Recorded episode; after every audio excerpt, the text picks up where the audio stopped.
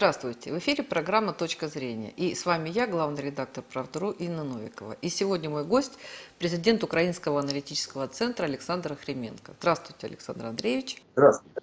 Да, и давайте мы с вами начнем с такого события. Ну, конечно же, мы говорим о событиях в Украине, на Украине, да, о, да, о, наш, о наших отношениях, да, вот. И все-таки такая тема меня заинтересовала, хотел бы с нее начать. Это а, Виктор Янукович, бывший президент э, Украины, а, э, подал, а, вот я только не знаю, первое, не первое, но вот он э, обнародовал, подал иск в Европейский суд по правам человека. И я, когда начала читать эту новость, ну, думаю, сейчас он, наверное, как-то там спросит и о событиях, то есть попробует расследовать, потребует расследования там событий февраля 2014 года, мая 2014 года в Одессе. Ну, масса каких-то событий было, да, которые, в общем, требуют расследований, в том числе и ну, по поводу и пленных, и с обеих сторон. Ну, в общем, много всяких разных вопросов могло бы быть у бывшего а, президента, ну, в общем, достаточно большой страны. Вот. И при этом я вижу, что он, оказывается, просит э, э, недоволен предвзятым отношением к, со стороны судебных органов но у себя на родине в отношении а, его покушений там, на него, и вот э, требует расследования именно попыток покушения. Ну, как бы вот Э, не знаю, насколько на Украине вот это все актуально, да, но э, хотела бы поговорить, спросить вас о том, вообще помнят ли сейчас Януковича, как оценивают этот иск и э, вообще э, те э, расследования, о которых я упомянула, и, событиях в, в Одессе, и других событиях, они как-то могут быть все-таки расследованы, либо, либо э, Европейский суд заинтересуется только вот покушением, причем покушение, но его в машине не было. Да, такое да. вот, такое вот интересное покушение. Смотрите, какая ситуация. Честно говоря, в, в Украине, на Украине уже немножко подзабыли и Януковича, Майдан.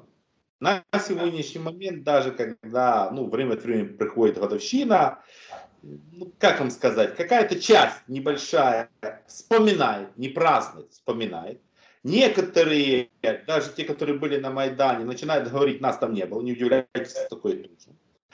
И все ругают Януковича. Нет, это действительно ситуация. Нет, чтобы вы правильно поняли, я понимаю, ругают те, кто бегал на Майдан, но ругают те, кто тогда был партией Януковича. Ну, вот они были партией Януковича, ну, его партия. Они благодаря ему, в общем-то, пришли в парламент, во власть. Сейчас они ругают Януковича ужасно. Да, по-разному ругают. Кто-то сильнее, кто-то меньше. Но вот в ракурсе, если ругают, да, Януковича вспоминают. Больше не вспоминают. Ну да, действительно, тут уже произошла какая ситуация. Во-первых, уже как бы президенты поменялись, был Порошенко, теперь Зеленский. Уже Януковича действительно подзабыли более-менее вспоминает Азарова, и то во многом благодаря тому, что он время от времени выступает на украинском телевидении, по этой причине его помнят. Януковича, ну, честно говоря, не очень. Ну вот, э, Александр Андреевич, я вас перебью, извините, но э, если сравнивать э, а, те события, ту жизнь и эту жизнь. С одной стороны, я помню и там эти его дачи, и там золоченые какие-то там мебеля. С другой стороны, ведь тогда были социальные выплаты для пенсионеров, и те события, которые последовали после 2014 года, они были очень жесткими для населения и в плане там квартплаты, каких-то коммунальных услуг, и социальных выплат, и отказа от социальных выплат, от поддержки там и пенсионеров и матерей. То есть вот люди могут сравнить, либо все равно забыли и не сравнивают? Ну, во-первых, забыли. Вы правильно говорите, забыли. А во-вторых, понимаете, какая произошла ситуация? А Вот после Майдана самые жесткие, тяжелые, тяжелые были 14-15 год. Тогда действительно, ну, мало кто знает, в 14-15 году вообще прекратили индексацию пенсий в нарушении Конституции, нарушении всех законов. Ну, просто Кабмин сказал, мы не будем индексировать. Пропустили два года, просто пропустили. При том, что инфляция зашкаливала, что есть на то пошло. Потом уже начали там немножко повышать и так дальше. И понимаете, сейчас люди больше сравнивают не до Януковича, а вот, вот этот период. То есть получилась такая яма, прямо понимаете слово. И говорят, ну так видите, с ямы выбираемся. Ну вот такая ситуация. Понимаете, память людей, она, в общем-то, очень избирательная, я вам сразу говорю. По этой причине, даже если на сегодняшний момент я приведу, ну, к примеру, табличку и напишу, какая пенсия была до Майдана, после Майдана. Но большая часть, это будет сплошное обвинение в том, что это, ну, как бы зрада преступление. То есть вот такая ситуация. Так что да, действительно, на сегодняшний момент, ну вот э, даже сравнение, что было до Майдана, в украинском бомонде, в украинском информационном поле, не модно и старается такое не делать. Ну а на бытовом уровне, понимаете, действительно, возможно, кто-то из подзабыл, почему бы нет. Времени прошло много. Понимаете, мы как-то все время забываем, что время-то прошло довольно много, и уже люди даже подзабыли, что было. Начинают путать. Это тоже ситуация. Ну вот, начинают путать, что э, тогда было другое. Так говорит, нет, нет, уже, уже даты путаются, цифры путаются. Так что уже это не срабатывает. К Майдану отношение. Э, я так понимаю, что в 2014 году э, была, э, ну, может быть, ну, небольшая, меньшая часть тех, кто его поддерживали. Ну, это вот по моим таким вот воспоминаниям. И большая часть все-таки не хотели переворотов, революций. Но это была не революция, действительно, мы с вами говорили перед эфиром. Ну как, это была насильственная смена власти. Да, и носитель гарант Конституции с позором убежал. Точнее, его там вытаскивали непонятно как. Да? И э, сейчас, вот э, прошло уже сколько там, 7 лет, да, 8, почти 8, и все это время, э, все это время людей э, накачивали а, постоянно а, информации о том, как, а, как Украина идет в Европу и что сейчас начнется война с Россией. Ну просто вот 8 лет готовится к войне с Россией. Вот как вообще, как люди это все воспринимают, как они Майдан воспринимают? Тот, который был тогда. Что ты... Понимаете, какая ситуация? Я говорю, сейчас есть, ну, сложно посчитать сколько людей, ну, наверное, есть какая-то часть людей небольшая, которая действительно Майдан ну, воспринимает как чудо. Действительно, такое есть. Но большая часть, большая часть э, про него старается, знаете, вот э, не хорошо, плохо. Вообще очень часто, очень часто те, кто были на Майдане, сейчас э, отвечают следующим образом. Здесь такое украинское слово. Нас зрадили. Тобто, другими словами, нас предали. То есть они говорят, Майдан это хорошо, это замечательно. Но вот Яценюк, Порошенко, Зеленский нас предали. Все, вот такая ситуация. И вот такая логика сейчас действительно довольно популярна.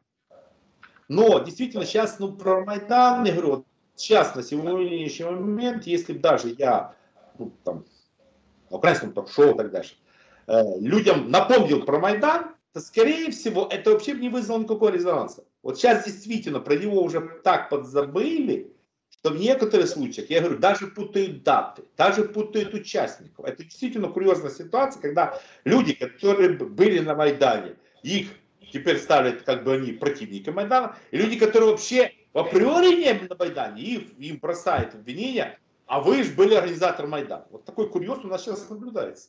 А в чем предали-то? Что обещали, что не выполнили? Обещали, что будут стараться...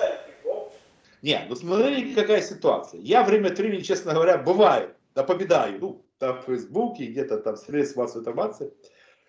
Э, когда был Майдан, тогда выступал Яценюк, и он обещал, обещал, что как только не станет Януковича, он не станет, зарплата в Украине будет как в Европе, и пенсия будет как в Европе. Ну, исходя из здравой логики, значит, у нас должна быть сейчас пенсия, ну, хотя бы тысячу евро, правильно? Ну, зарплата, ну, пускай 3000 евро. Но это уж нету, даже близко нету. По этой причине говорит, ну как же, вы же обещали нам 3000 евро. Где? Ошукали, обманули. Нет, ну, действительно, вот, э, вот это чаще всего закидывают. Вы же обещали нам европейскую зарплату. Где она? Да нет, конечно, не будет, однозначно. А, а что, Зеленский тоже э, обещал европейскую зарплату? Зеленский все-таки хитер. Вот, хотя сейчас его и пытаются там за тарифы, за зарплату, за пенсии. Но в чем хитрость? Во-первых, когда он шел на выборы, у него фактически не было четких обещаний. Нет, он обещал повысить пенсии, а, а, обеспечить достойную жизнь. А что такое достойная жизнь? А, закончить эпоху бедности. А, а вот как это, ну как это измерить? Вот эпоха бедности закончилась, не закончилась. Смотрите, как хитро. На сегодняшний момент, на сегодняшний момент, ну вот практически э, Зеленского обвиняют в том высокие тарифы. А он говорит, минуточку. Но э, Яценюк поднял тарифы в 11 раз. Да, действительно было в 2014 году. Но, а я в два раза. Ну, тут понимаете, какая начинается такая игра. Типа, что же вы хотите? Вот Яценюк же плохой, я хороший. Нет, по большому счету, конечно, Зеленского более выгодная позиция, чем, скажем, ну, этих его предшественников. У него всегда есть возможность показать Яценюка, Порошенко, Гройсмана. Вот, видите, какие они плохие. А я плохой, но не столько плохой. Срабатывает. Александр Андреевич, а вот э, правда то, что э, Зеленский, ну, уже дело давнее, уже скоро следующие выборы, но тем не менее, все-таки он шел э, как э, такой, ну, пророссийский, русский, как минимум русскоязычный кандидат, потому что он работал в Москве, и вообще славу и деньги он заработал в России – там, с этим 95-м кварталом, там, там, с этим сериалом «Слуга народа». И сейчас э, в итоге у него настолько агрессивная такая антироссийская политика, заявление, вот, ну, как он, я не могу сказать, что как у мальчишки такого задиристого, но даже иногда это действительно выглядит, ну, несерьезно для политика. Вот э, это действительно так, или это мои какие-то неверные ощущения? Ну, давайте немножко уточним. Он никогда не был пророссийским. Нет, вот если бы он был по-российски, он никогда президентом Украины не стал. Тут надо четко сказать. Он и шел. То, что он говорил по-русски, это ничего не значит. Вообще, по большому счету, в Украине, конечно, Порошенко слишком там накрутился этим языком, но люди на это мало обращают внимание. Он действительно, когда шел президентом, он обещал мир на Донбассе. Вот это обещал. Но он никогда не был пророссийским. Даже когда ему пытались закинуть, типа, ну вот вы же работали, он всегда как бы говорил, что это было шоу, эстрада, то есть, ну, а президентство, власть, это совершенно другое. Ну, смотрите, какая ситуация. На сегодняшний момент, с моей точки зрения, не имеет значения, какая будет фамилия президента. Ну, например, сейчас будет выбор, будет другой президент, он будет все равно стоять на пророссийских позициях. На про или на антироссийских? А, ой, извиняюсь, на антироссийских. Вот видите, даже я говорил на антироссийских позициях. Сейчас не может в Украине быть президент на пророссийских, даже не, не то, что на про. Давайте так, не может... Который хотя бы нейтрально относится к России. Не, да, хотя бы даже так. Вот смотрите, вот президент Украины говорит, да, мы понимаем, Россия, Крым, Донбасс, это проблема. Проблема. Но торговля не должна вот это страдать, потому что торговля это и торговля. Так вот, на сегодняшний момент президент Украины не имеет значения, какая будет фамилия. Так сказать не может. И делать так не может. Несмотря на то, что это вредит экономике Украины. Получается, президент своими действиями вредит экономике Украины и с этим соглашается. Ну, действительно, сейчас ситуация сложилась такая, что ну, не может в Украине быть президент, который не то, что похвалит Россию, а попытается ну, сказать хорошее слово за Россию. Не может. Это факт. Но украинцы понимают, да, что тот же, ту же нефть они покупают за 800 э, евро, а могли бы покупать там за 400. То есть, э, либо политика превыше всего. Понимаете, тут есть маленький нюанс. Во-первых, вот вы говорите, могли бы. Это э, можно, если действительно в данном случае слушать, ну, или смотреть российское телевидение, или вот российские средства массовой информации. В украинских все немножко по-другому. В украинских там, ну, как бы это излагаю следующим образом. Если вы покупаете дешевую нефть, газ в России, вы финансируете агрессора. И вот эта риторика, что нельзя поступиться принципами и экономика здесь должна потерпеть, помучиться. Главное не поступаться принципом. Но даже на сегодняшний момент, ну такая новость. Но сейчас в Украине не хватает электроэнергии. Э, это и при Кучме, и при Ющенко, при Януку, при Порошенко, чтобы вы правильно поняли. Да, время от времени Украина покупала электроэнергию в России, даже продавала в России. Ну, такое все было. Это такая, ну, несложная техническая операция на сегодняшний момент, но я бы сказал, такая супер-супер антироссийская риторика. антироссийская истерия, чтобы ни за что не покупать электроэнергию в России. Хотя с технической точки зрения это возможно.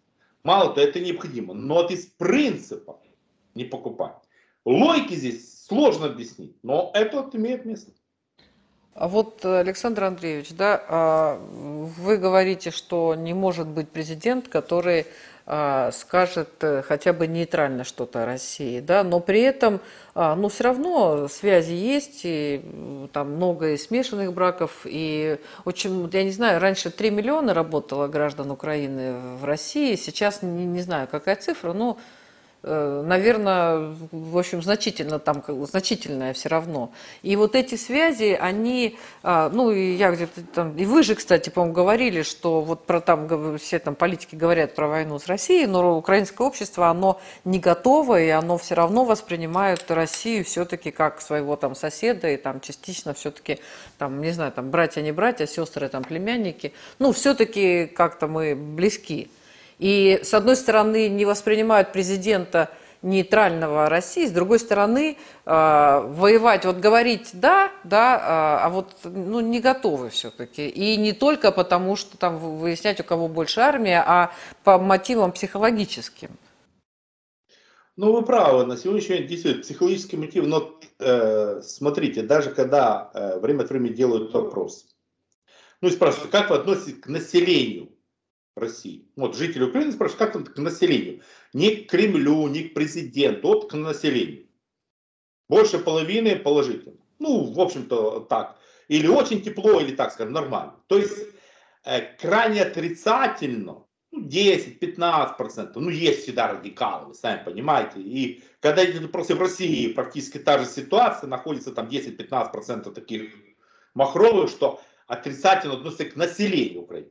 Но, опять же, это население. Но понимаете, что сейчас произошло, и вот сейчас оно усугубляется в связи с этим карантином и коронавирусом. Вот смотрите, на сегодняшний момент, на сегодняшний я не знаю точно, сколько сейчас работает граждан Украины в России, возможно, значительно меньше. Э, может быть, даже знаете, что сейчас происходит?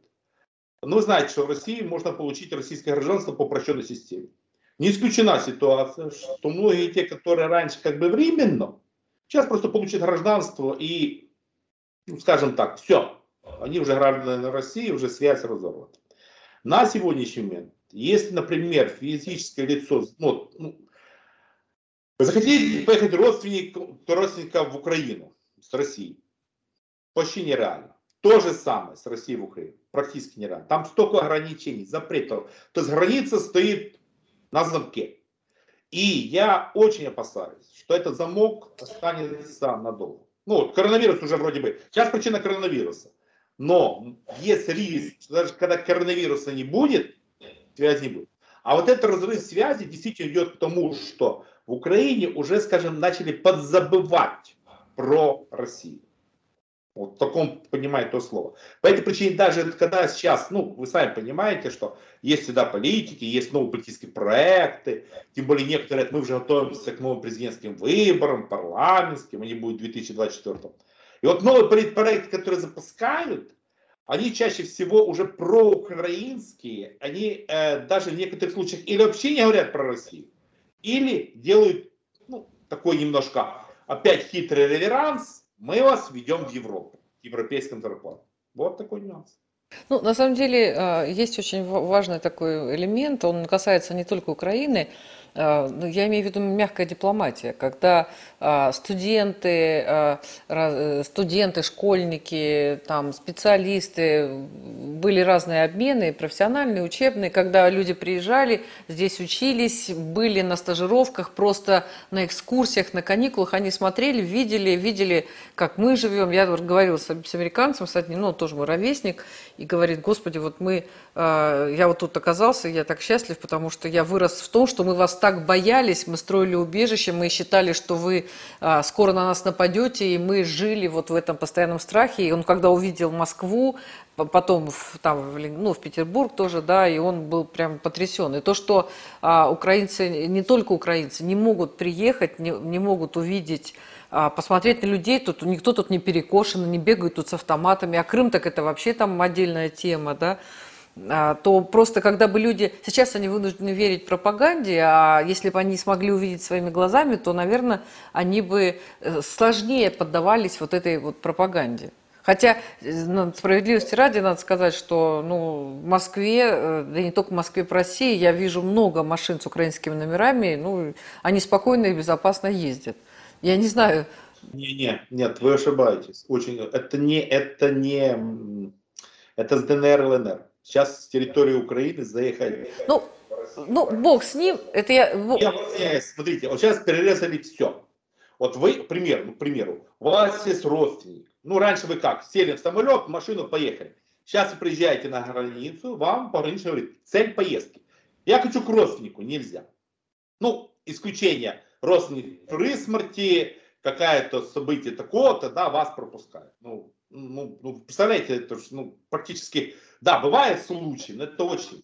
На сегодняшний момент, ну, единственное, нет данных еще как бы за 21 но в 2020 году, если не изменяет память, официально пересекли границу Украины и России, ну вот как раз машины, 12 тысяч граждан Украины. Ну, это даже назвать. Это смешно. Это, это смешно. Ну, ну вот... да, 3-6 миллионов. Это... Ну я понимаю, тут объяснение. Коронавирус, ну вы же понимаете, что вы сами... Что Ой, ну ладно, коронавирус. Да, это что тут причина. Но я боюсь, коронавирус закончится, а границу не откроют. Вот это я боюсь. Потому что, ну вы знаете, запретить это проще всего, а потом вернуть сложно. И действительно вы правы, что сейчас такой идет разрыв связи, что даже, ну вот смотрите, даже такая ситуация, вы про студентов вспомнили. Ну действительно, какая-то часть граждан Украины училась в России. И наоборот, ну, граждан России училась в Украине, ну это же нормально. Да ездили в Киев на экскурсию там на выходные, утром приехал, вечером уехал, господи. Это же постоянно и в Москву также ездили. Ночь, ночь в поезде, и все тебе и путешествий сколько хочешь. Ну вот э, вопрос, да, что э, я понимаю, что вот нет такой возможности. Я понимаю, что на Украине э, запрещены российские каналы почти все. Но, тем не менее, сейчас ведь э, время э, очень разных информационных потоков, и тот же интернет, что бы ни делали, как бы ни закрывали, не блокировали сайты, телеграм-каналы на Украине, телеграм-канал на Украине, все равно, наверное, при желании можно получить информацию информацию о том, что же здесь происходит? Или уже нет интереса к этому? Ну, я, конечно, не могу ответить за интернет, скажем так. Ну, если были данные, может, привел бы. Но действительно, смотрите, э, блокируется взаимно. Укра... Ну, Россия блокирует украинские, соответственно, Украина блокирует российские. И на сегодняшний да, есть обходные варианты, но понимаете, какая ситуация? Какая-то часть населения ну, не захочет использовать обходные варианты. Ну, понятное дело, то можно, но это надо ворочить голову. А просто так нажать, зайти, сложно. Единственное, что еще немножко как бы спасает, это спутниковое телевидение. Ну, там, как бы оно заблокировать сложнее немножко. Да, некоторые смотрят.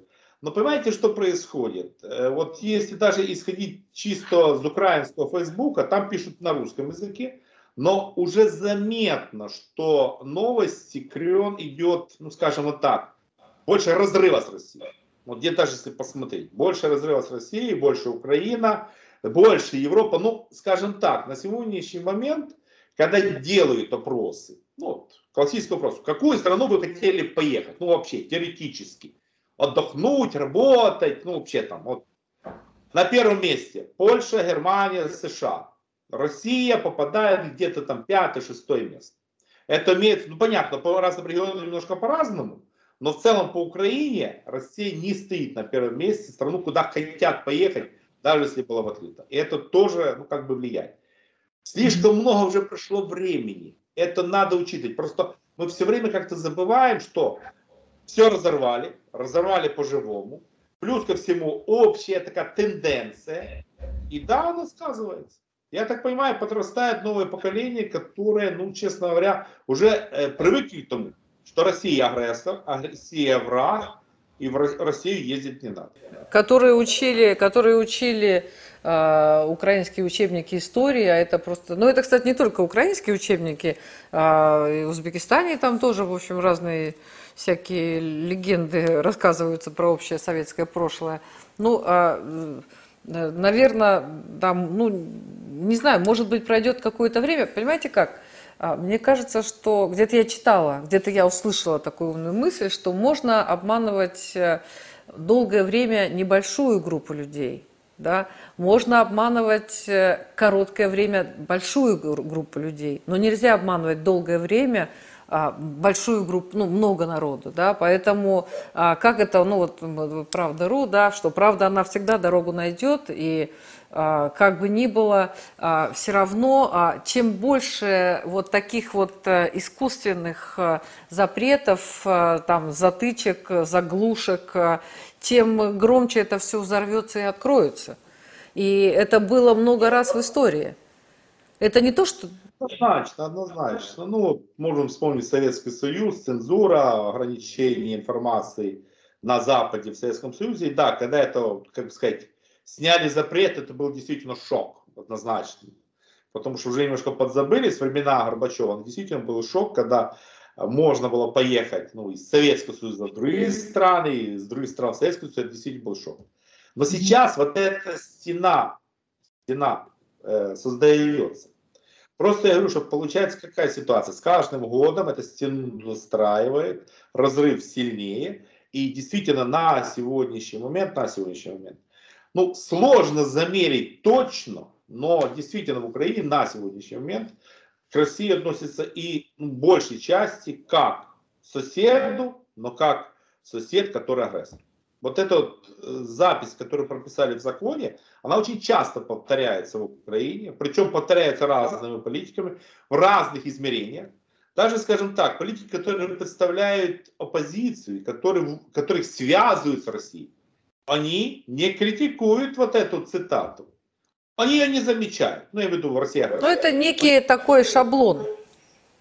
Шаблон. Москва столица, да, СССР, Лондон столица Британии, да, это вот некая аксиома, которая уже не, а, не, не требует доказательств. А вот э, такой вопрос, Александр Андреевич, а вот э, какие проблемы сейчас волнуют украинское общество? Вот э, что сейчас, о чем говорят, что обсуждают, какие... Потому что я когда... То, что мы читаем об Украине, мне кажется, это сплошная антироссийская тематика в виде того, что мы требуем там, а, чтобы Россию наказали за преступления против Украины, требуем там от них денег. А, даже российские СМИ обвинили в том, что Зеленский опоздал на свое выступление на климатическом саммите. Ну, что тут вообще как бы, да, что это вообще ерунда, мелочь абсолютная а просто российские СМИ из этого устроили скандал. То есть такая вот у нас к нам доходит антироссийская только тематика. А что, о чем пишут, что говорят, что там, за что борются на Украине? Смотрите, если взять ну, вот, текущие, какие сейчас новости наиболее актуальны в Украине и что действительно обсуждать. Да, э, вот что касается России, что касается Донбасса, Крыма, тема ну, не на первом, скажем. Что больше всего обсуждают? Тарифы, ну, действительно, сейчас как раз отопительный период, и самый, больш, самый большой и самый такой это тарифы. Тарифы довольно выросли, это болезненный вопрос, причем сейчас очень много обсуждает, хватит ли на зиму газа, не хватит, угля хватит, не хватит, вот это обсуждает. И самое, ну я думаю, в России то же самое. Вакцинироваться, не вакцинироваться. Коронавирус, не коронавирус. Да, действительно, эта тема сейчас номер один, коронавирус. Причем, к сожалению, несмотря на то, что в Украине хоть худо-бедно вакцинацию запустили, количество заболевших в этом году больше, чем в прошлом. Тоже уже как, ну вы сами понимаете, это людей и пугает, и раздражает, и ну, ведет к митингам, каким-то актам неповиновения. То есть, действительно, вот это сейчас номер один, это, ну, к сожалению, коронавирус. На втором месте тариф. А уже остальное, ну, там как получится. То есть, действительно, на сегодняшний момент если даже, э, ну скажем так, поговорить с украинцами, он сразу начнет вам говорить про коронавирус, но если вы поднимете вопрос про Россию, он все равно потом отбросит Россию и будет говорить про коронавирус. Более актуальная тема. Да, это когда-то у нас, ну, у нас есть автор, да, и вот он носил, он очень такой хороший аналитик, да, экономист, и он все носил, носил темы про коронавирус. Это было, мне кажется, может быть, январь, декабрь, декабрь 19 года, январь, ну, наверное, может быть, январь, вот 20 февраль. Я говорю, боже мой, ну что ж ты носишь, э, все, у тебя все, все статьи все про коронавирус? Он говорит, ты не понимаешь? Очень пройдет очень мало времени и будет везде один сплошной коронавирус. Вот, так что, э, к сожалению или к счастью, уж не знаю, это то, что нас объединяет. видимо, все-таки э, не так мы далеки друг от друга, да, потому что э, действительно вакцинироваться, не вакцинироваться, как жить, Тарифы нас тоже волнуют. На самом деле у нас, конечно, нет вопросов, э, а, как мы относимся к населению Украины. Да нормально мы относимся к населению Украины, Польши. Вообще люди, они везде люди, у них одни и те же ценности. Тут наверное, ничего такого вообще нет. Вот, поэтому, видимо, все-таки мы гораздо ближе, гораздо ближе друг к другу, нежели мы думаем. Но время покажет, время покажет. Вот, спасибо вам большое. Это была программа «Точка, «Точка зрения» и наш гость, президент Украинского аналитического центра Александр Хременко. Спасибо, Александр Андреевич.